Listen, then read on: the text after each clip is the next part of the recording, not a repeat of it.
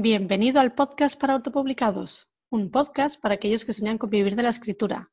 Yo soy Vivian Cabasa, escritora de fantasía y creadora de la plataforma narrativa Legends Founders y la iniciativa Adopta un autopublicado. En este podcast te enseñaré a crear, editar, publicar y promocionar tus libros junto a la voz de nuestros autores. ¿Estás listo? Pues empezamos.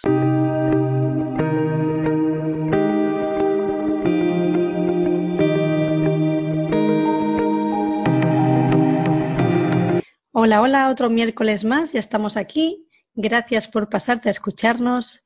Y nada, antes de dar paso a la invitada de hoy, agradecer a los mecenas que apoyan el programa, como siempre, y además también quiero dar las gracias hoy públicamente a los miembros de la plataforma narrativa Legends Founders. Si todavía no conoces la plataforma, es una plataforma donde lectores y escritores comparten historias, inquietudes, opiniones y sueños. Puedo decir a día de hoy que somos 161 personas y bueno, se dice pronto, pero no puedo estar más contenta y más orgullosa.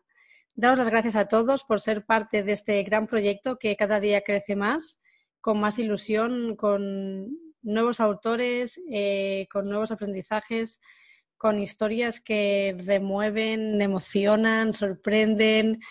Vamos, que no sé que por qué no estás todavía tú ahí. Así que nada, no me enrollo más. Si te apetece ser parte de nuestra familia, te gusta escribir, te gusta leer, pues ya sabes, nos encontrarás en legendsfounders.com. Y en el episodio 13 del podcast para autopublicados traigo como invitada a Ana González Duque, escritora de comedia romántica y fantasía juvenil. Es fundadora de Molpe, plataforma de marketing online para escritores, booktuber blogger y además, como suele bromear ella, con esto y mucho más, sigue sobreviviendo. En el programa de hoy nos hablará de mucho marketing para autores, el precio adecuado para vender tu ebook, las ventajas de tener un podcast, la importancia de una audiencia antes de publicar tus primeros libros y de cómo convertirte en lector profesional. Esto, muchos consejitos e inspiración para luchar por tus sueños en el episodio de hoy. Bienvenida, Ana, al podcast para autopublicados. Muchas gracias por venir. Muchas gracias por invitarme. bueno, de las muchas cosas que he aprendido de ti cuando escucho tus podcasts, eh, el podcast del escritor emprendedor, tú presentas a los invitados, ¿no? Les tiras el muerto para que ellos se presenten. Así que yo no voy a ser menos. ¿Quién es Ana González Duque? Toma. Se aprende todo, lo bueno y lo malo. Pues mm, soy escritora de fantasía juvenil y de comedia romántica. Eh, voy a decir ahí la traía el podcast Internet y el marketing online. Eh, sí, bueno, y es que Internet y el marketing online cambiaron mi vida. ¿Sí? claro. En el 2017, bueno, soy médico de formación y de formación y de deformación, porque nadie quiere ver series de médicos conmigo, se ponen de los nervios. Y en el 2017 pues colgué la bata, después de dos años de simultanear los dos trabajos, el de escritora y el de médico, tuve que elegir y decidí echarme la manta a la cabeza y, dedicarme a la escritura y desde el, desde el 2017 me dedico solamente a la literatura. Bueno, eres escritora, como has dicho, de comedia romántica, fantasía juvenil, además booktuber, podcaster, profe de marketing y además llevas dos blogs, casi nada. Y además, tengo dos hijos, tres gatos, un marido. Cuéntanos, ¿cómo, ¿cómo es tu día, un día normal en tu vida? ¿Cómo te organizas para llevar toda, todo esto? Mm, me organizo con, soy muy cuadriculada, eso sí que es verdad, y me organizo con una cosa que se llama time, time blocking, o sea, bloques de tiempo. Sí. Eh, yo empiezo el día con deporte, o sea, me voy a, caminar rápido una hora. Eh, me sirve muy, mucho de desconexión de, de salud mental, vamos. Y luego pues me pongo una ducha y ya me pongo con, con ficción, que es lo, lo que más me exige concentración a escribir. Sí. Y estoy dos horas y media con ello. Y luego ya, pues me meto en, más cosas, ¿no? En escribir no ficción, en los posts, en, en los cursos, en cada día es diferente porque tengo un horario para cada día, pero, pero vamos, sí, por bloques de tiempo. Descanso dos horas a la hora de la comida y luego vuelvo otra vez por la tarde hasta las 7 de la tarde, que es cuando ya cierro el ordenador. Los viernes por la tarde lo tengo libre normalmente, mm, pero tengo una cosa que llamo yo reorganización, que normalmente se me, se me, se me, vamos, se me llena porque es que es cosas que no me ha dado tiempo a lo mejor de hacer en la semana. Entonces, si me he portado bien y he hecho todas las cosas que tenía programadas a hacer, pues el viernes por la tarde lo tengo libre y cierro el ordenador al mediodía. Sí. Y si no me he portado bien, pues lo tengo ocupado y, y tengo que trabajar. Y sigues. no, está muy bien. Eh, para los, bueno, eh, todos estos autores, ¿no? Que están empezando a escribir o quieren escribir una novela, pero no saben cómo organizarse o incluso les da pereza, ¿no? Porque, porque claro, es un nivel de exigencia real, no escribir una novela no es... Claro, ¿qué, les aconsejarías? Pues que se organicen, sí, que, se, que, cojan un hábito, o sea, que guarden un tiempo al día en el, que, en el que la escritura sea lo primordial, la tarea roca del día, digamos. Sí. Yo, yo me acuerdo cuando yo trabajaba como, como anestesista, pues claro, es un trabajo muy, muy inestable porque, en el sentido de que, de que se te puede complicar el quirófano, que nunca sabes a la hora a la que vas a salir, ¿no? Y, mm, y, yo lo que hacía era, pues me levantaba antes y escribía de 5 a 6 de la mañana, que era cuando me tenía que ir. Y claro, me moría de sueño, pero bueno, y esa era la, ya luego el resto del día pues tenía el trabajo ya de escritura hecho y claro. podía dedicar a cosas, ¿no? Bueno, es que al final tienes que sacrificarte, ¿no? Un poco si quieres conseguir. Claro, porque si no, no consigues las cosas. Ahí está, y más sobre todo si hablamos ya de un nivel ya profesional, por ejemplo, como tú, que tú ya te dedicas profesionalmente, ya lo haces desde casa, claro, tienes que sacrificar muchas horas porque del cielo evidentemente no te va a caer. No, del cielo no cae nada, o te marcas objetivos mensuales, trimestrales, anuales, como si, vamos, como si fueras un negocio, realmente o no, o no salen las cosas. Totalmente. El problema que tiene la gran mayoría de los escritores es que ellos piensan, bueno, cuando empiezas, ¿no? Tú tienes la idea de que es escribir y nada más. No te das cuenta de que eh, para ser escritor, pues tienes que formarte, tienes que manejar muchísimas más cosas aparte de la escritura hmm. y tienes que formarte en todo y además tienes que invertir en marca personal. Tienes una serie de cosas que, que no, que no se contemplan al principio y que luego te caen como losas, ¿no? Que dices, Dios mío, todo, todo esto. El problema es que no hay, no hay una carrera como escritor, como tal. ¿no? Bueno, eh, tenemos a Molpe, ¿no? no, Molpe se encarga solamente de la parte de marketing, pero hay que formarse también en la parte de escritura y en la parte de edición. Hay una serie de, cosas que, que, son necesarias para ser escritor y que no.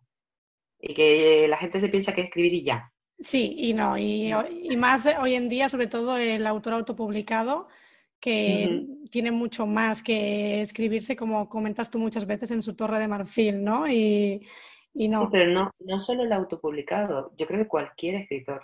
O sea, tú, si pretendes vivir de esto, claro, si no pretendes vivir de esto, ya claro. pero si pretendes vivir de esto, tienes que manejar mm, un montón de cosas que no, que de otra manera no, no te Claro, claro, claro. Cuéntanos, Ana, eres escritora eh, de, bueno, de un gran catálogo de libros, pero me gustaría destacar eh, tus dos últimas obras, corrígeme si me equivoco, si no son las dos últimas, que es La Sociedad de la Libélula y Proyecto Bruno. No, sí, sí, son las últimas, sí. Vale. ¿Cómo es llegar a una audiencia que por un lado es fantasía juvenil y por otro lado es comedia romántica? Bueno, las dos son literatura juvenil en, el fondo, porque es comedia romántica juvenil. Entonces la audiencia tiene ahí un nexo común. Pero sí, eh, tuve que dar un pequeño giro porque el Fogón, que es el blog de autora, mm. eh, claro, estaba en principio dedicado solamente a fantasía juvenil y cuando ya empecé a plantearme publicar obras de comedia romántica y tal, tuve que empezar a girar los contenidos, las palabras clave y todo eso el público objetivo hacia, la comunidad. Eh, entonces, bueno, tengo ahí un, gente que me lee solamente en fantasía, gente que me lee solo, en comedia y gente que lee las dos, ¿no? Bueno, usas la newsletter, ¿no? Usas como eh, segmentado el, para el tema de la audiencia. Bueno, la tenía, hasta ahora, la estoy quitando ahora ¿Sí? ¿Y ese cambio por qué? Pues porque mi siguiente obra es, vuelve a ser comedia romántica, la que sale en febrero vuelve a ser comedia romántica, vale. y fantasía no publiqué hasta dentro de un par de años, porque la, la que estoy escribiendo de fantasía es una, una, obra a cuatro manos con Pablo Ferrada y, es, y, es, muy grande, entonces no, no creo que salga nada de fantasía en... Hasta dentro de bastante, sí. ¿Cómo, cómo es eh, trabajar a cuatro manos con otro escritor? ¿Es divertido? Pues depende de la persona. A mí, yo tuve una mala experiencia escribiendo a cuatro manos con otra escritora que terminó fatal. Sí. Pero Pablo no tiene nada que ver, o sea, es una persona con la que es muy fácil trabajar, muy, muy fácil. Es que tú tienes que partir de la base cuando trabajas con una persona a cuatro manos que tienes que respetar al otro y, bueno, tener una relación de, iguales, ¿no? De, claro. No, te puedes, no puedes estar con egos subidos en plan, yo soy mejor que tú y tal, hmm. cosas que, que, porque no funciona. Sí, porque el otro te va a reescribir, te va a tachar, te va a ideas, te va a quitar ideas y, y claro, no tienes que estar pues en equipo, trabajar en equipo. Entonces, hay escritores que eso no lo pueden hacer, ¿sabes? Que, que no, no soportan que les toquen una, una coma, ¿no? Sí. Y, bueno, son escritores aparte que lo van a pasar muy mal publicando con editoriales. Totalmente. Eh, claro, son incapaces de escribir una, una novela a cuatro manos sin, sin, que haya sangre. Pero, pero bueno, se, se, organiza en plan escaleta, o sea, tú haces una escaleta y, y nosotros tenemos un archivo de Drive en el que tenemos pues fotos de los personajes, fotos de las localizaciones, eh, bueno, tenemos incluso esta música. ¡Qué bueno! Porque es una manera también de tener la misma idea mental claro. de, lo que estás escribiendo. Y, además tenemos a Chiqui Fábrega, que está mentorizándonos y que nos da y, se ríe de nosotros también en los comentarios. Os lo pasáis, vamos. es, muy divertido, la verdad, porque, bueno, el otro día, pues, por ejemplo, yo soy Pablo es muy escaleta, muy mapa, muy así, muy... Muy mapa, muy mapa, y yo soy bastante más paisajista, más así, Siempre... de repente salgo de la escaleta, y él eh, se acuerda de toda mi familia, claro. Pero, pero, me deja comentarios en plan, ¡qué cabrona! ¿Cómo se te ha ocurrido esto? Ahora me sale otra vez. de vuelta a empezar. Bueno, es que para escribir a cuatro manos, supongo que incluso el que es de brújula tiene que forzarse un poco, ¿no? A ser de mapa, ya, básicamente porque no, es un... De cuatro manos no puede, no puede ser brújula. Claro. Tiene que, ser mapa. Es un trabajo de grupo. Eh, sí, es que no, no puedes porque, porque, claro, el otro no tiene tu idea mental en la cabeza, ¿sabes? Claro, claro. Bueno, y además tener comunicación me parece algo súper importante y esto sí que tanto como lo que comentabas, ¿no? El ego como la comunicación, sobre todo también, claro, tú te puedes llevar bien con esa persona para tomarte un café por ahí, pero luego a la hora de escribir no tiene nada que ver. No, es que escribir es una cosa muy íntima y, por eso. y al final tienes que llevarte muy bien con la otra persona para poder llevarlo bien adelante, ¿no? Totalmente. Eh, muchos autores, eh, sobre todo a los pocos meses de publicar su obra, piensan que poner su ebook gratuito o, bueno, eh, por menos de un euro o un euro y algo es una buena estrategia para vender más. como especialista en marketing para escritores, ¿crees que a la larga esto es beneficioso o al contrario, esto puede ser perjudicial? Pues mira, hace muy poquito en Molpe publicamos un artículo hablando justo de este tema, porque es una pregunta que, sale muy a menudo. Sí. Y, no, no es bueno. Eh, ¿Por qué? Porque das, primero, porque estás regalando tu trabajo y al regalar tu trabajo le quitas valor. Y el lector percibe que no tiene valor, que no tiene calidad. Y si tú pones los libros a un precio muy bajo, la percepción del lector es la misma, que no tiene calidad. Entonces, yo solo recomiendo bajar el precio en, momentos puntuales, pues, por ejemplo, es mi cumpleaños, el día de hoy voy a hacer una oferta y voy a bajar el precio un montón por, porque es mi cumpleaños y me apetece que... eh, pues ese día puntualmente, o Black Friday o lo que sea, ¿no? Em, pero, pero tenerla a 0,99 da una idea de, poca validez. Y luego también puedes bajar el precio cuando se trata de una saga y vas a sacar el segundo tomo, porque es una manera de que la gente se, se compre el segundo, porque vender trilogías o vender sagas siempre es mucho más difícil que vender un libro autoconclusivo. Totalmente. Em, ¿Qué aconsejarías de, claro, en qué te basas tú para poner un precio de un ebook, por ejemplo? Pues te, mm, te basas en más o menos los precios que hay de los libros de ese género eh, y, también en el número de páginas, en, en lo que te ha costado a ti la inversión en ese libro, porque tú cuando, cuando lanzas al mercado, pues calculas eh, lo que te ha costado pues la corrección, la maquetación, la portada, tal, y miras a ver cuántos ejemplares necesitas vender de un libro concreto para poder recuperar esa inversión. Entonces, pues bueno, planteas un precio para recuperar ese, esa inversión en el tiempo menor posible. Claro. A veces puedes poner un precio más alto y a veces no. A veces dentro de lo que, de lo que hay los precios del, del género, pues están como están y no puedes subir más. Y te sí. más tiempo, ¿no? Bueno, también hablaríamos eh, cuando es ficción, claro, eh, ya nos basaríamos también en otras cosas, ¿no? Y es curioso porque eh, tú tienes una inversión de tiempo y de dinero mucho mayor en la ficción, sí. pero la ficción se vende mucho más barata que la no ficción. Y eso es por el, el, beneficio que percibe el lector. O sea, mm, un lector que se lee un libro de no ficción lo hace para resolver un problema y entonces su percepción del valor recibido es mucho mayor que, que, la, que, la, que el beneficio que percibe de un libro de no ficción que es simplemente entretenimiento, ¿no?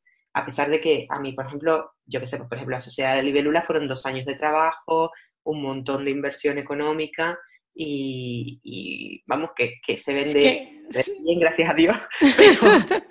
Pero, sí, sí, ¿eh?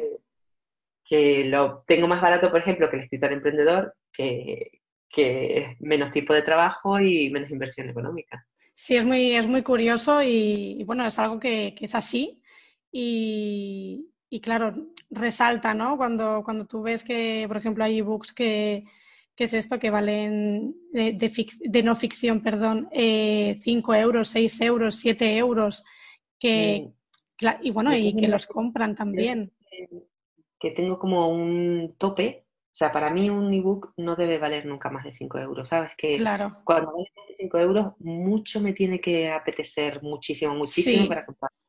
Normalmente eh, ni, ni, lo compro en ebook ni lo compro en papel luego, porque se me olvida. Entonces creo que, al hacerlo así, subir el precio por encima de los 5 euros en un libro digital, ya estás perdiendo lectores.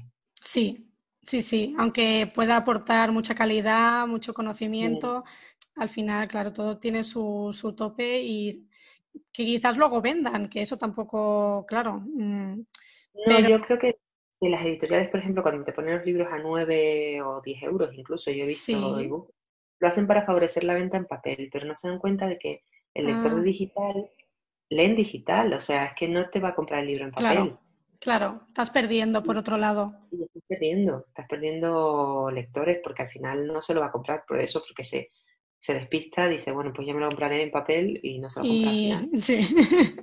y además con la lista infinita que tenemos los lectores. sí, sí, vamos. Cuéntanos, eh, diriges el podcast del escritor emprendedor, como hemos mencionado anteriormente. Eh, ¿Crees que el podcast es un formato en auge ahora mismo? Pues sí, eh, yo creo que, mira, yo creo que el podcast ahora es como el patito feo, que luego se va a volver cine, porque es el momento, o sea, el que hace podcasting ahora es un early adopter, ¿no? Es, la persona que llega antes porque hay muchísima menos competencia. El podcast ahora es como, como eran los blogs cuando yo empecé en el 2008, eh, que nadie tenía blogs, o sea, bueno, no teníamos cuatro gatos y nos conocíamos todos, ¿no? Eh, pues el podcast ahora es igual, o sea, poquitísimos podcasts para escritores, los que se conocen porque es que son los que hay. Y, claro, eh, si vas a hacer un podcast de literatura, de tal, es el momento ahora, porque hay poca competencia. Eh, Cuando sí. sepas un poquito de SEO, de edición y de tal, enseguida destaca. Es que lo malo del blog, claro, los que empezaron quizás como tú, que estaban como naciendo, como quien dice, o entrando en auge, pero es que ahora, ¿quién no tiene un blog? No, tú puedes, tú puedes tener un, un blog, eh, bueno, de hecho es el programa del escritor visible que tengo yo en Molpe es enfocado a eso, ¿no? Es enfocado a, a destacar en un blog. Lo que pasa que, claro, eh, ya no puedes hacer blogs como yo hacía en su momento sin SEO y sin nada, porque se unen en la, en la miseria más absoluta. Tienes que ser un blog ya enfocado a un determinado lector objetivo, con su estrategia de palabras clave, con su estrategia de, claro. de redes detrás y, y claro, eso hay que formarse para, para saber hacerlo, ¿no? Sí, sí, sí. Al final el blog, si no posicionas, si no, claro, ahora mismo hay mucha competencia. El tema del- de que el escritor tenga un formato, ya sea blog, ya sea canal de, de YouTube, sea un podcast, ¿crees que es importante para, para llegar a la audiencia? ¿O un escritor puede vender sus libros sin tener ningún tipo de formato? Eh, a ver, esta pregunta tiene miedo. Em, es mucho más fácil llegar a crear una audiencia si tienes un sitio de, de contenido. De hecho, las editoriales te van a encontrar por el sitio de contenido. Ahora, Sí. ¿puedes llegar a una audiencia sin tener blog y vender? Sí. Mm, pero, mira, por ejemplo, te pongo un ejemplo muy claro, Javier Castillo. Javier Castillo es un escritor de thriller que vende muchísimo, que llegó tal. Pero lo que nadie sabe, bueno, independientemente de su calidad como escritor y todo eso, es que Javier Castillo tiene una mujer que es influencer en Instagram. Sí. Entonces, mm, el disparador de salida, la audiencia que él no creó, la tenía creada su mujer. Entonces, mm, vale, él no la creó, pero ya tenía Pero ahí una audiencia. Cl- claro, Lo que te claro. quiero decir es que eh, es muy raro que solamente porque una editorial te promocione, aunque sea una editorial tan potente como Suma de Letras, llegues a vender lo que él vende ahora.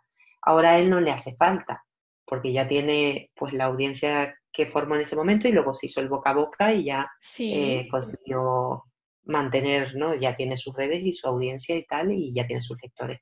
Pero, pero sí que es fundamental, o sea, tener un punto donde construir una audiencia, de cualquier manera, ¿no? Lo que pasa es que el problema que, que tiene un- cualquier blog, cualquier sitio de contenido, un podcast, un canal de YouTube, es que necesitas una constancia y necesitas una formación que no todo el mundo está dispuesto a, a hacer. Asumir, claro, claro, claro. Bueno, eh, tú llevas dos blogs, empezaste con El Fogón y, y bueno, también llevas marketing online para escritores. Eh, ¿cómo te organizas para escribir durante la semana? ¿Escribes eh, un, un post cada semana o cada dos semanas? ¿Cómo te organizas?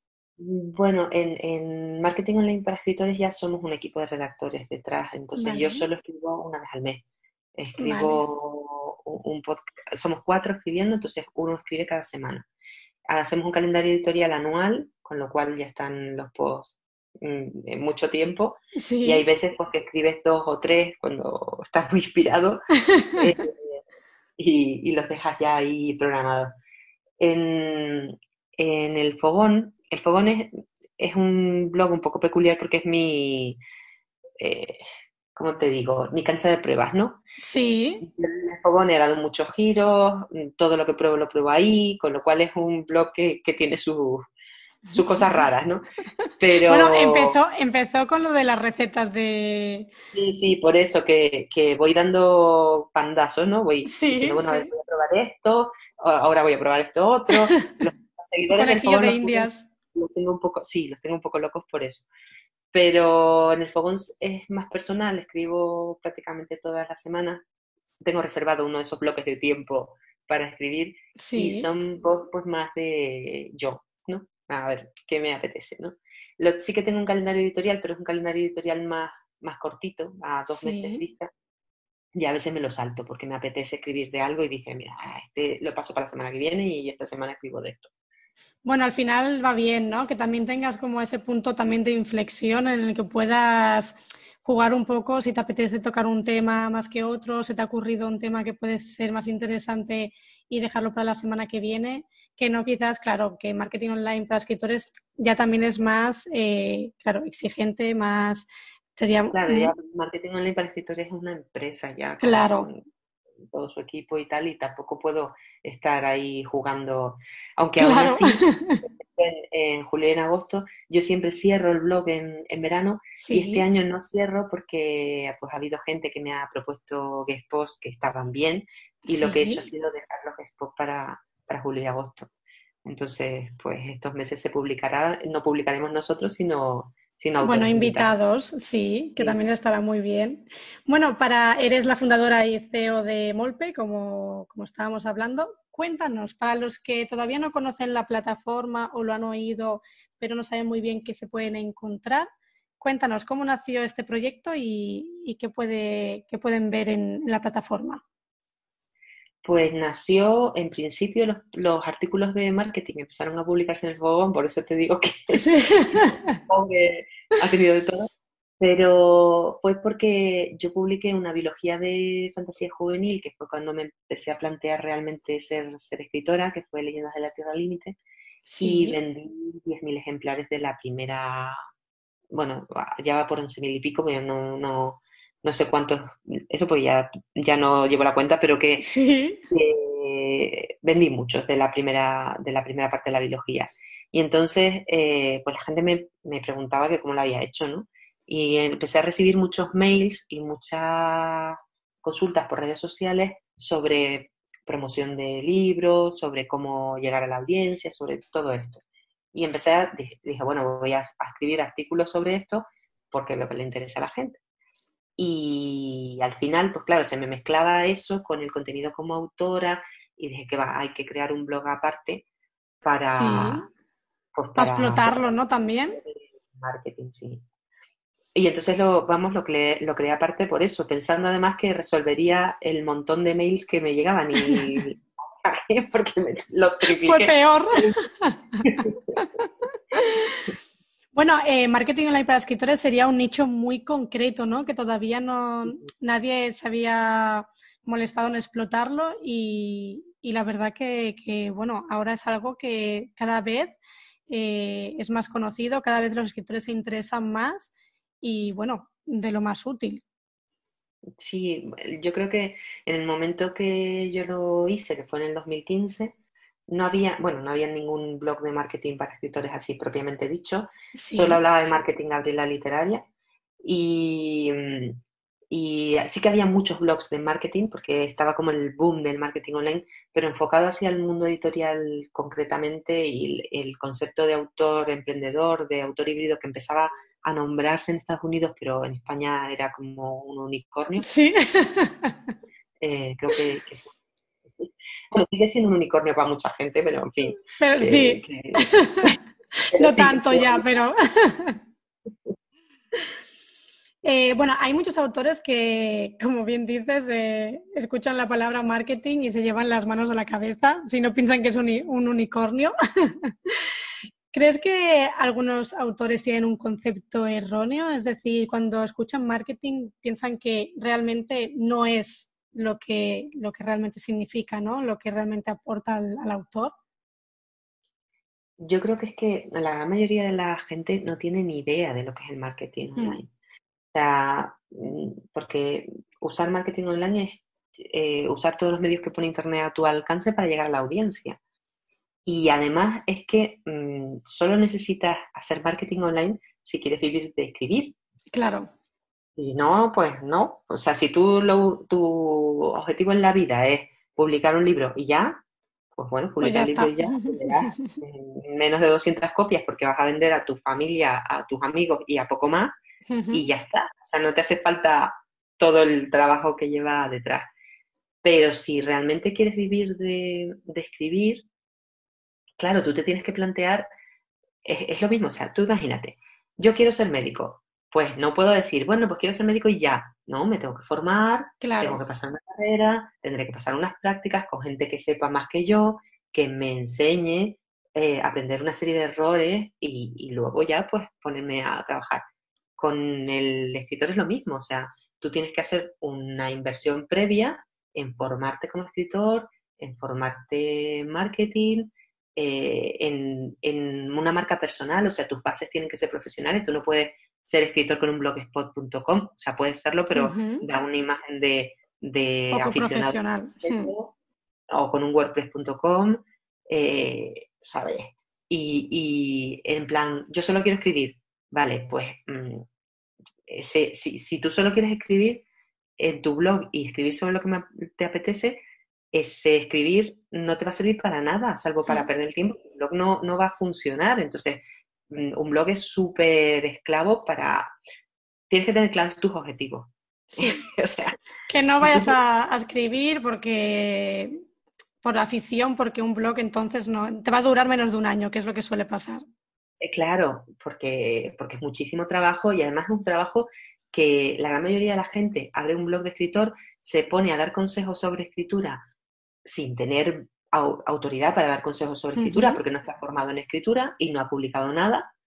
Y, y claro, no le funciona porque es que mm, tú vas a un blog que te da consejos sobre escritura y de, lo primero que miras es que ha publicado esa persona. Claro. Y si esa persona no ha publicado nada, dices, pues, ¿por qué me estás contando?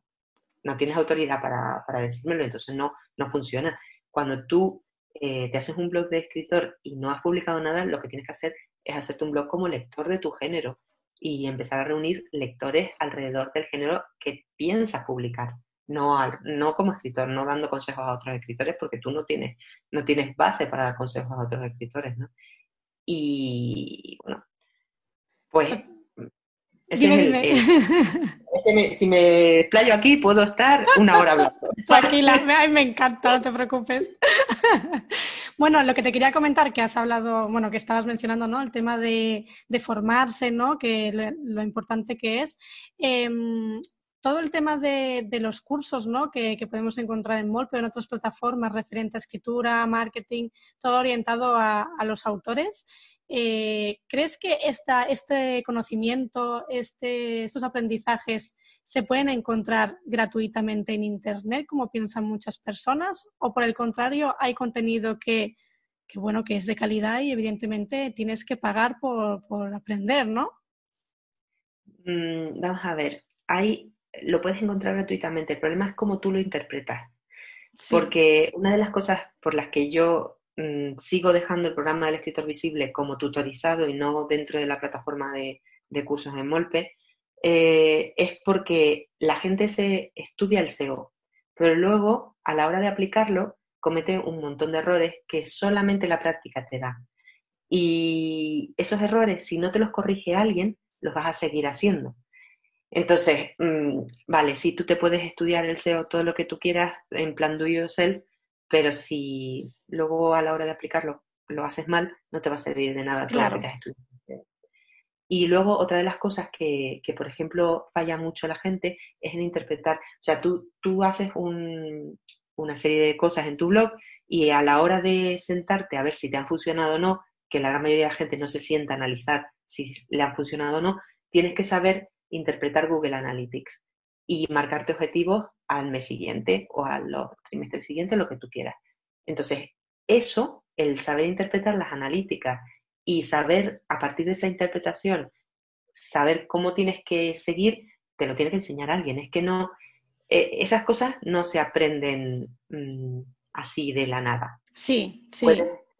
Puedes, tener una base y puedes eh, formarte y tal, pero alguien te tiene que corregir. Yo lo veo mucho en, las sesiones de estrategia, ¿no? Que tú ves, pues, gente que va en modo do yourself muy bien, pero que, que dice, bueno, pues, mm, hace una sesión, mucha gente de la, de la gente que usa la plataforma eh, me contrata pues una sesión cada cuatro o cinco meses, precisamente para corregir esos pequeños errores que, que, son dados por la práctica realmente. Claro. no hay en ningún otro sitio lo mismo pasa con la escritura, o sea, tú empiezas a escribir mejor o a aprender a escribir cuando alguien te edita, alguien te corrige, porque todos estos pequeños puntos de estilo, de fluidez del texto, de tal, no te das cuenta hasta que alguien que tiene muchas tablas muchas más tablas que tú, empieza a pulirte el texto, a decirte, oye, mira, esto es una coletilla, aquí tienes una ecolalia, esto se, repite dos frases más abajo, eh, ¿sabes? Todas estas cosas que, luego a la hora de la verdad hacen que el texto sea mucho más fluido. Pues si no te, no te han editado nunca, no, no lo sabes, no lo, no, lo, no lo ves. Claro, no, y además que al final uno mismo, sobre todo cuando empieza, es que no puedes hacerlo todo. Tú no puedes escribir, corregirte, maquetarte, porque eh, hacer la portada, porque, a ver, de algún pie vas a cojear, es decir, eh, no, claro, no, no puedes, no puedes ser mm, perfecto en todo y saber de todo. Entonces, eh, es importante. Sí, no, sobre todo lo que sí que tú no puedes hacer nunca tú solo es corregirte. Sí. La corrección es algo que, que sí o sí vas a tener que pasar por otra persona.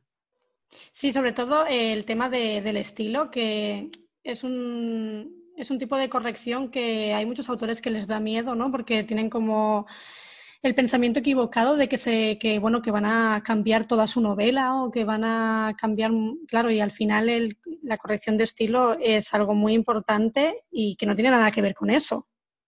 No de hecho vamos a ver van a cambiar su novela sí pero para mejor. Sí. No no te vamos a, un corrector de estilo siempre va a respetar el estilo del autor o sea no va a poner la frase como él la pondría sino va a intentar decir lo mismo que tú has dicho con tus palabras, intentando pues que la frase sea lo más fluida posible. Es que muchas veces pues tú has elegido en una frase pues dos subordinadas, tres gerundios, ¿sabes? Claro. Una cosa que una cosa súper farragosa. Eh, en lecturas editoriales, por ejemplo, yo incluso a veces me encuentro frases en las que el autor se ha olvidado del verbo, porque lleva tanto tiempo, o sea, tanta, tan larga la frase y tanta subordinada que el verbo principal no está y es muy frecuente esto. ¿eh? Sí, sí, sí, sí, sí. Bueno, sobre todo, claro, eh, si es tu primera novela, además, que ya la has corregido no sé cuántas mil veces, pero es que ya no sabes si la estás leyendo tú, la está leyendo tu cerebro ya en modo automático, porque es que es así. Entonces, claro, un corrector. Una primera, una primera novela siempre, siempre, siempre, siempre va a tener que reescribirse un montón. O sea, en el momento que un lector cero profesional te la coja, un, editor profesional, eh, vas a tener que cambiar muchísimas cosas y, mucho de estilo. Y, o sea, que al final es eso, cuando ya vas escribiendo otra novela y otra y otra y otra, vas integrando una serie de cosas y ya en tu, en tu propia forma de, de escribir. Pero claro, para escribir tienes que a escribir se aprende escribiendo. Ahí está, no hay más. Bueno, para los oyentes que nos escuchan y van a publicar su primera obra o ya la han publicado y quieren seguir aprendiendo, ¿podrías aconsejarnos algunas pautas básicas a seguir eh, antes de publicar una obra? Pues lo primero es que tendrían que tener una audiencia creada. Sí. Porque si no, no van a vender.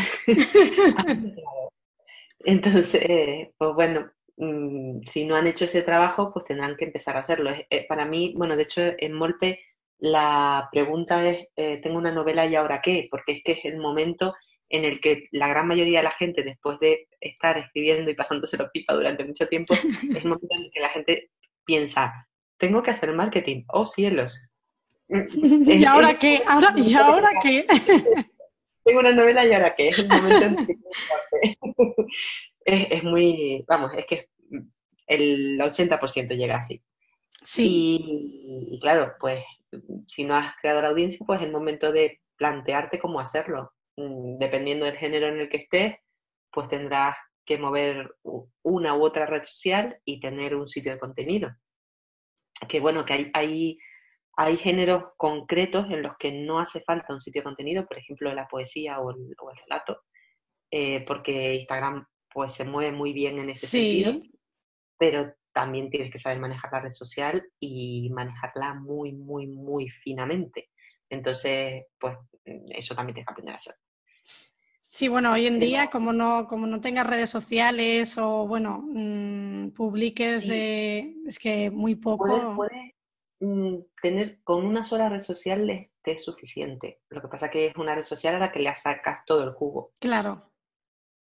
Y bueno, y encontrar tu audiencia también en redes sociales, ¿no? Porque quizás eh, no hay la misma audiencia de, tu género o de, tu público objetivo en una red que en otra. Que esto también hay autores que no lo ven. No está claro. Si tú te pones a ser romántica en, yo qué sé, en Twitter, por ejemplo, Twitter es la menos afín a lo mejor a la romántica. Sí. Pues te puede ir bien, porque eres la única que se romántica en Twitter, pero menos lectores a lo mejor que si, te lo, si lo haces en Instagram o en Facebook, ¿no? Totalmente. Bueno, muchos de los escritores, esto es un tema que, que, me parece muy interesante y quería tocarlo contigo porque, bueno, además de escribir, también ofreces servicios de, bueno, de lectura profesional, ¿no? Y bueno, eh, hay muchos autores que además de eso, de, escribir y de vender su catálogo de libros, también ofrecen estos servicios. ¿Crees que hoy en día para el autor 2.0 eh, ofrecer dichos servicios es bueno, además de, escribir libros? Mm, tanto como bueno. Vamos a ver. Tú, mm, a mí, vamos, los servicios de, de, lectura profesional yo cada vez los ofrezco menos porque es una cosa que, que me gusta cada vez menos. Vale. pero, pero hay dos métodos para, para vivir de escribir. Uno es ser un escritor muy rápido y entonces eh, publicar una, un libro cada 90 días para aprovechar el ciclo de subidas y bajadas de Amazon. Sí. En plan novelete. O ser un escritor muy lento y entonces eh, tienes que complementar tus ingresos con otras cosas. En mi caso, mm, yo pasé el año pasado un año medio fluffy a nivel anímico y entonces pues yo siempre abogué por el no meter todos los huevos en la misma cesta. Y gracias a que no lo hice, pues el año pasado pude comer, porque no publiqué libros y, por eso son, o sea, el Libélula y Proyecto no fueron los, los últimos. Y además, pues, por ejemplo, este año, pues la pandemia ha bloqueado muchísimos lanzamientos de muchísima gente, ¿no? Totalmente. Entonces siempre es bueno tener algo más, algo que complemente los ingresos y, que no depender solamente del catálogo de libros. Pero bueno, necesario no, no es necesario. Yo, por ejemplo, podría vivir solamente de los ingresos con los libros. Lo que pasa es que me gusta mucho dar clase, me lo paso muy bien con los alumnos sí me, encanta seguir. Soy un bicho raro que le gusta el marketing online, yo, porque te digo. Y entonces me lo, paso bien y, bueno, si me lo paso bien, pues es una cosa que... Que, lo disfrutas, claro. Bueno, dime. Hago edición de libros médicos y claro, eh, no es una cosa que me encante, pero, pero la editorial para la que trabajo eh, tendría muy difícil buscar una persona que me sustituyera, porque alguien que sepa de anestesia al mismo tiempo edición de libros es un perfil muy raro. Sí, sí, sí, la verdad es que sí. Claro, eh, claro, les, les, haría una faena tremenda si lo dejara, ¿no? Que, que, me lo quitaría de encima, pero ya, y ellos lo saben, pero, pero no, no los dejo porque llevo muchos años ahí y fueron ellos que me, me formaron en marketing y no cuestión. Bueno, como lectora profesional que eres, eh, para los escritores que quieren, pues eso, ¿no? Contratar el servicio de una lectura profesional para su obra, ¿cómo pueden diferenciar estas personas que no saben muy bien, claro, no conocen este mundillo, no conocen a nadie que realmente de confianza, ¿no? De, para que le haga este, este servicio, ¿cómo pueden diferenciar de, una lectura profesional eh, profesional que de una que no lo es? Pues es, complicado, ¿eh? Porque, porque, bueno, porque hay lectores profesionales, por ejemplo, que no han... Yo siempre, a ver, yo suelo, suelo como lector profesional a un escritor, porque van a ser mucho más picajosos con, con todo y un escritor de tu género. O sea, dentro de, mi, de mis lectores cero, pues la mayoría son escritores de género. Pero, pero claro, mm, un escritor que haya publicado mucho más que yo, que tenga mucho más bagaje que yo, eh, una persona que a lo mejor ha publicado un libro nada más, pues no te sirve como lector cero profesional. Pero hay gente que no ha publicado nada, pero que son editores de muchos años y que tienen un bagaje muy grande como lectores cero profesionales. Entonces, claro, yo creo que más que nada es el boca a boca, el, el que a otra gente que, que tú conoces, pues que haya quedado contenta con el resultado de esa persona, es irse formando como una, una marca personal, ¿no? En ese sentido. Es, complicado, sí. Es complicado. ¿Y qué es lo que suelen, es decir, cuando tú haces una lectura profesional, qué es lo que, que le das al, al, escritor? ¿Le haces un informe? Eh, ¿Qué es lo que haces exactamente? Es que hago una cosa que no hace la, la gran mayoría, porque yo, no hago, yo no hago una lectura cero profesional solamente. La gran mayoría de las novelas, bueno, ya no, porque ya los clientes que tengo yo como lectores profesionales, la gran mayoría son escritores de, de mucho tiempo, entonces ya sí que les hago el informe y se acabó y no tengo que corregir nada. Pero hay mucha gente que llega con su primera novela, entonces eh, cojo muy poquitos de estos porque es mucho trabajo, pero hago un editing que se llama, que es hacer un, un informe de estructura, de trama, de personaje y de estilo. O sea, les voy a ir poniendo todas las notas de estilo. Claro, eso es una trabajera tremenda. Totalmente. a lo mejor, pues en una novela de 300 páginas, pues en la que estoy ahora, por ejemplo, llevo más de mil y pico anotaciones. y es una novela que está bien escrita, o sea, que quiero decir que... Sí, que es lo normal. Entonces no, pues no, no está pagado eso. No, la verdad es que no. pero bueno, es, es un trabajo que ayuda luego mucho al, al, escritor, siempre que se lo tome bien, claro, también, porque, porque hay gente que, por eso cojo muy poquitos escritores mm, que empiezan porque tiene que ser gente que esté dispuesta a aprender. Sí. Si van en plan, he escrito la última obra del, del siglo, pues conmigo que no cuente. Va a ser que no. Porque bueno, no, les va, no va a gustar, o sea, se lo van a eh, hacer. Lo van a tomar a mal. Hmm. Yo qué sé, sí, como cinco o seis meses eh, corregí un libro de no ficción y a un empresario. Y, y él se lo tomó fatal, pero fatal. Estaba muy mal escrito, muy mal escrito a nivel de, redacción. Y claro, es que había que reescribir. Claro. Y, claro, él solo había dado a leer a, pues, a sus amigos, a su padre, a tal, que le mm. habían dicho la maravilla de las maravillas, y no, porque claro, no son gente profesional, son tus amigos y, que no tienen ni idea de literatura ni de cómo se escribe ni de nada. Y aquello era, pues, pues que no Incomible, sí, sí, sí, sí, sí. hay que tener la mente un poco abierta para, bueno, aceptar las críticas, ¿no? Y sobre todo si quieres aprender y realmente, porque es que si no, si tampoco quieres hacer caso ni quieres aprender, bueno, pues publica, pero vamos, vas a tener un espanto de reseñas y... Claro, el problema es que, que no se dan cuenta que luego, que todo lo que yo le estoy diciendo no se lo estoy diciendo por fastidiarle, se lo estoy diciendo porque luego se lo van a decir los lectores y muchísimo menos amablemente de lo que se lo diga yo. Entonces, mm, pues, mm, qué necesidad de pasar ese mal trago. No, ya, ya, y además, eh, claro, eh, yo supongo que, bueno, cuando escribes tu primera novela, sí que es verdad que, bueno, si está corregida, si está trabajada y aún así no guste por X motivo, ¿no? Que puede haber reseñas que quizá no todas sean vamos, perfectísimas, pero bueno, que haya alguna crítica. También, date cuenta de que muchas, muchas editoriales publican novelas de escritores, novel, que, es su primera novela, eh, sin el paso previo. O sea, tú cuando terminas una novela, pues pasas la novela a lectores cero que tengan bagaje como lector de tu género.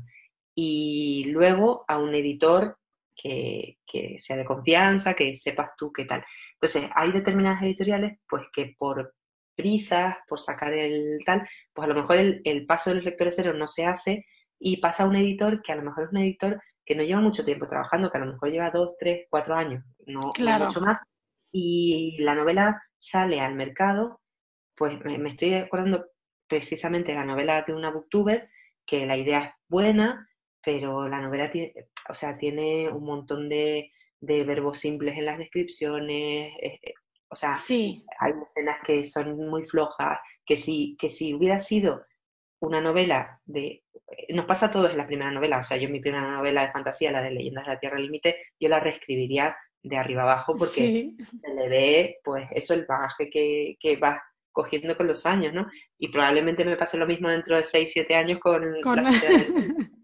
progresando como escritor. Pero en este caso es una pena porque es una chica que tú dices, contra, mm, esta idea está bien, pero está editado a toda leche.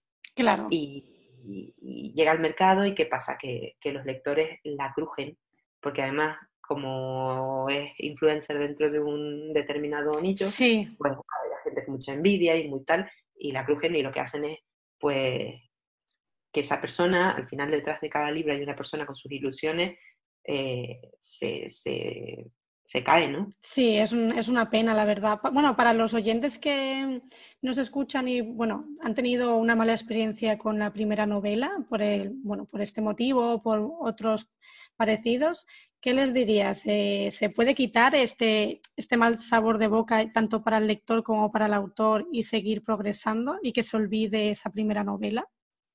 Claro, sí.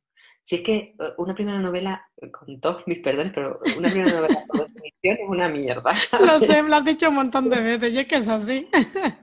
Entonces, si tú sales con una amiga al mercado, pues, porque nadie te ha parado, pues sí, pero, pero bueno, eh, a todo se aprende. Claro, a seguir adelante.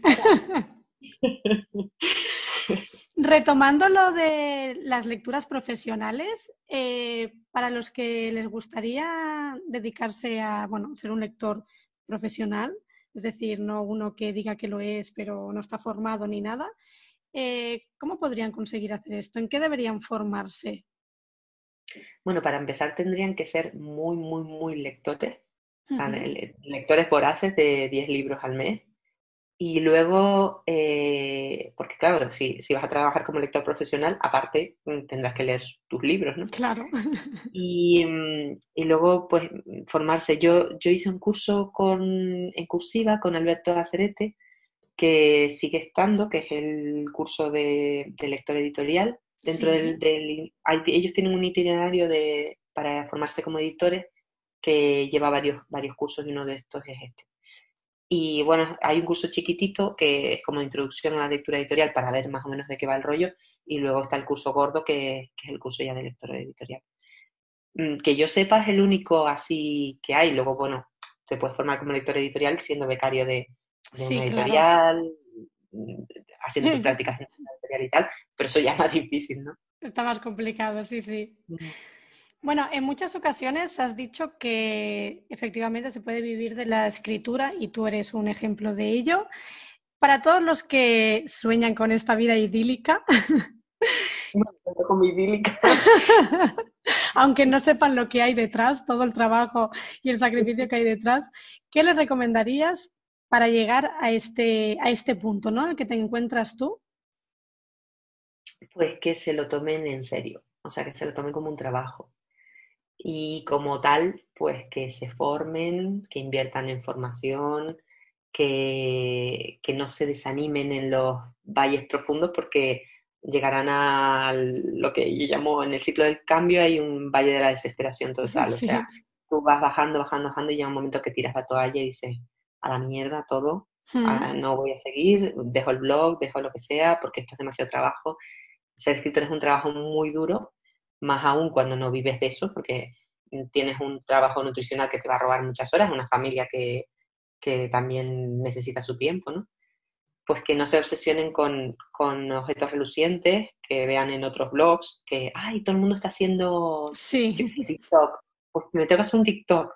No, o céntrate, eh, mira objetivos a medio y largo plazo, analiza lo que estás haciendo, si te ha servido o no te ha servido, porque hay mucha gente que trabaja en Instagram y luego resulta que no mira nunca si le llega gente desde Instagram. Sí. Y está invirtiendo miles y miles de horas en una cosa que no sabe si le está funcionando o no. Y sobre todo que se tomen las cosas con, con filosofía, que esto es una carrera de fondo, no, no es un sprint, es una maratón. Totalmente. Mm. Bueno, eh, ¿tú crees que cualquiera puede vivir de esto? Es decir, eh, tiene que haber unos mínimos de, exigencia y sobre todo, eh, ¿cuánto crees, bueno, cuánto has tardado tú aproximadamente en años eh, en llegar a este, a este punto? Yo creo que cualquiera puede vivir esto, no. Hmm. tienes, que, tienes que tener, para empezar, tiene que dar bien escribir. O sea, eso, ahí hay una base que, que, tiene. O sea, hay gente que dice, quiero ser escritor y escribe con miles de faltas de ortografía. No. Te sangran los ojos, sí. tú tienes que tener las herramientas básicas de un escritor, la ortografía y la gramática y, leer muchísimo. O sea, eso lo tienes que tener. Y luego eh, creo que no todo el mundo, independientemente de lo bien que escriba, sirve como escritor emprendedor. O sea, eh, porque tienes que tener una mentalidad y una fortaleza mental que te permita sobrellevar las subidas y bajadas para, pues para seguir adelante, ¿no? Si tú tiras la toalla muy fácilmente, si eres una persona que constantemente está eh, diciendo, pues no voy a poder, no voy a poder, no voy a poder, vas a tirar la toalla porque las piedras en el camino son muchas y, hay que sortearlas. Entonces, mm, no, no todo el mundo sirve para eso. Hmm. Pero bueno, tú puedes ser escritor y no vivir de la escritura. O sea, hay muchísimos escritores que publican un libro al año con una editorial y venden a lo mejor pues mil copias o dos mil o los que sean y no viven de esto porque con dos mil copias tú recibes un 10% del precio del libro, son dos al año, ¿sabes? Que no, una, miseria, sí, sí. Y eso es lo normal, o sea, los escritores que vemos normalmente en las mesas de novedades de, las librerías, eso es lo que reciben. Sí, sí, sí. ¿Y yo cuánto he tardado? Pues yo, empecé mi primer libro, tú imagínate, si seré vieja, mi primer libro es el 94. Sí. Fue un premio nacional de poesía. Eh, en, ese momento no había internet. O sea que. imagínate. imagínate, era imposible vivir esto. Publiqué en el 95 el segundo, en el 97 o 98 por ahí el tercero.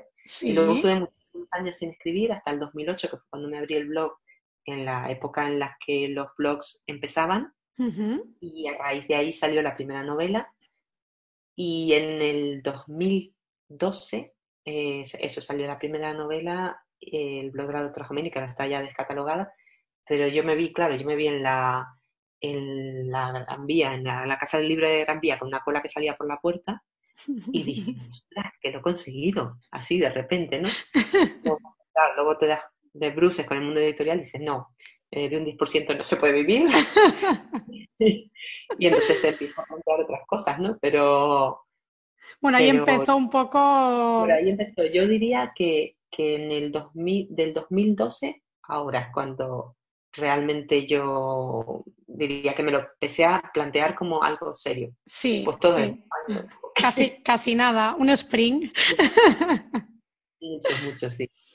Bueno, bajo tu punto de vista, que llevas varios años en, Internet y trabajando desde casa, ¿cómo ves el futuro dentro de, por ejemplo, 5 o 10 años? ¿Crees que existirá más competencia en el mundo online y habrá escritores que emprendan pues, más proyectos también digitales?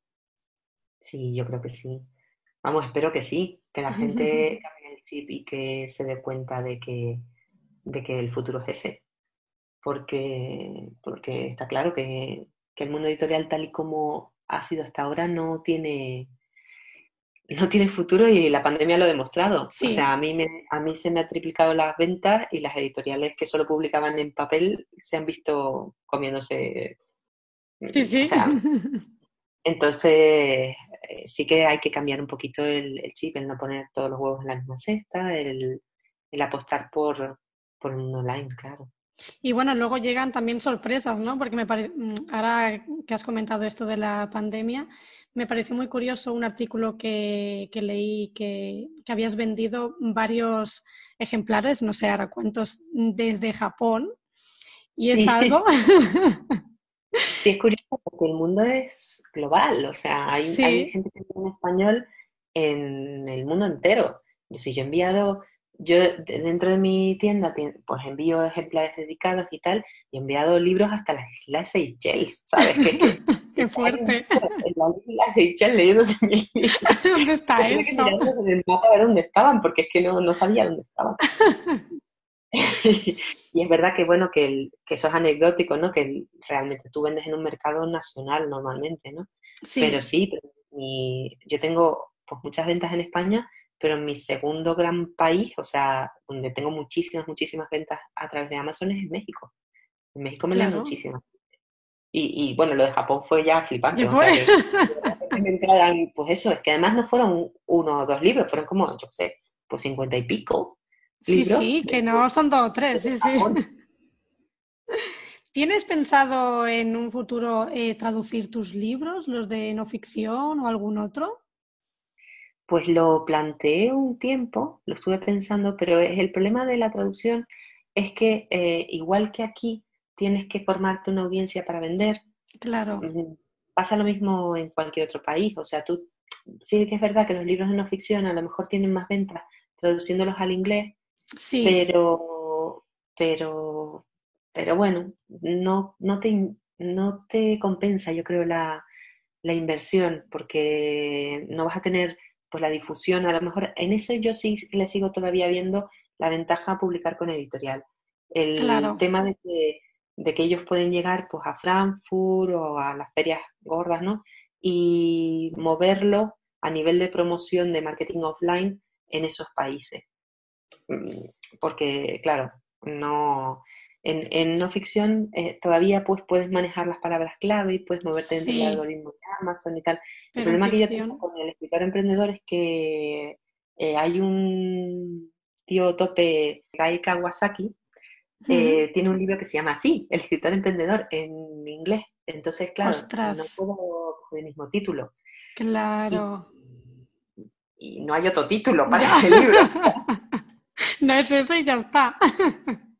Entonces no, no lo he hecho también por eso.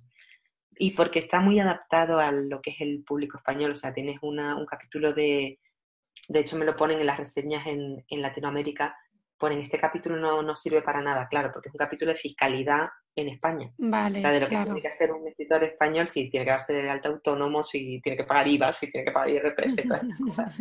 Pero que son las dudas típicas de cuando tú empiezas como, como escritor. Sí, sí, son una de las grandes dudas.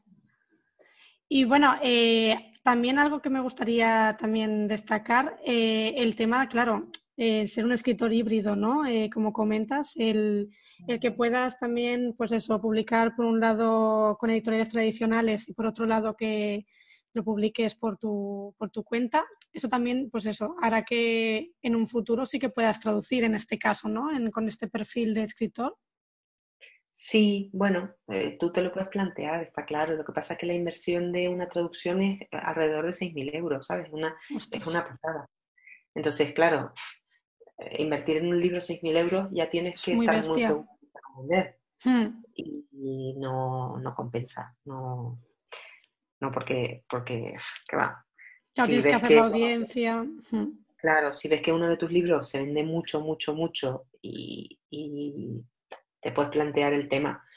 Pero vamos, yo estuve pidiendo presupuestos para, para traducir Leyendas de la Tierra Límite y el problema es que también el traductor tiene que ser muy bueno y como tú no dominas el idioma... Claro.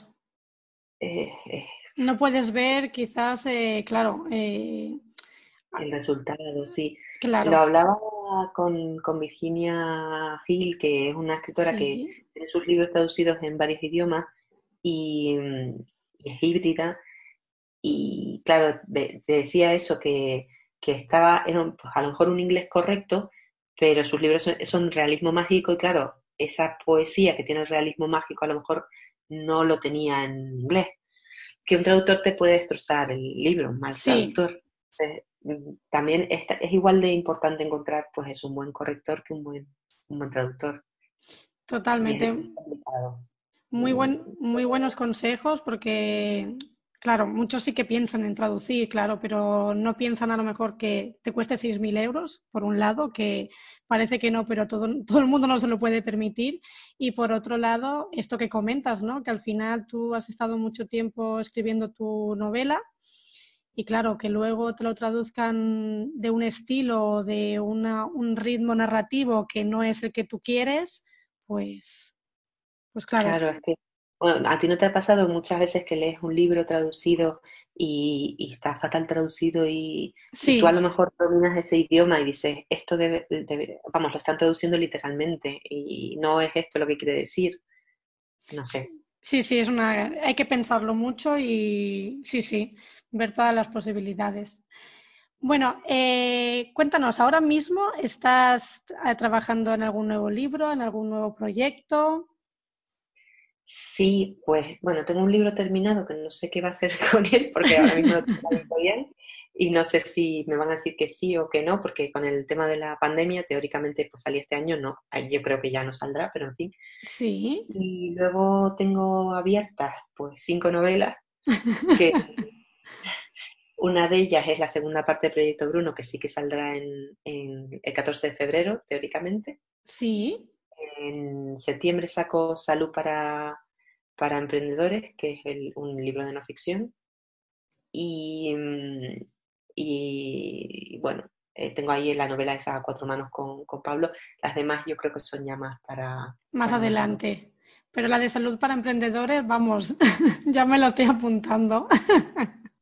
yo me quedé al principio un poco parada, es un, proyecto que tenía hace mucho tiempo. Sí. Porque Joana Penn sacó un libro de salud para escritores. Entonces, claro, eh, me quedé diciendo, contra, parece que me copio de la tía.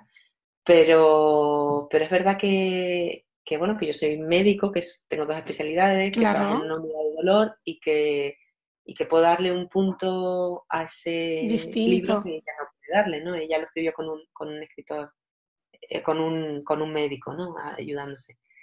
Y al final el borrador no tiene nada que ver con el de, con el de Joana Pena. Me lo leí por si acaso. Por si acaso.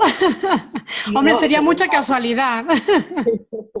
no, pero al final es que la salud para escritores emprendedores pues es, lo que es, ¿no?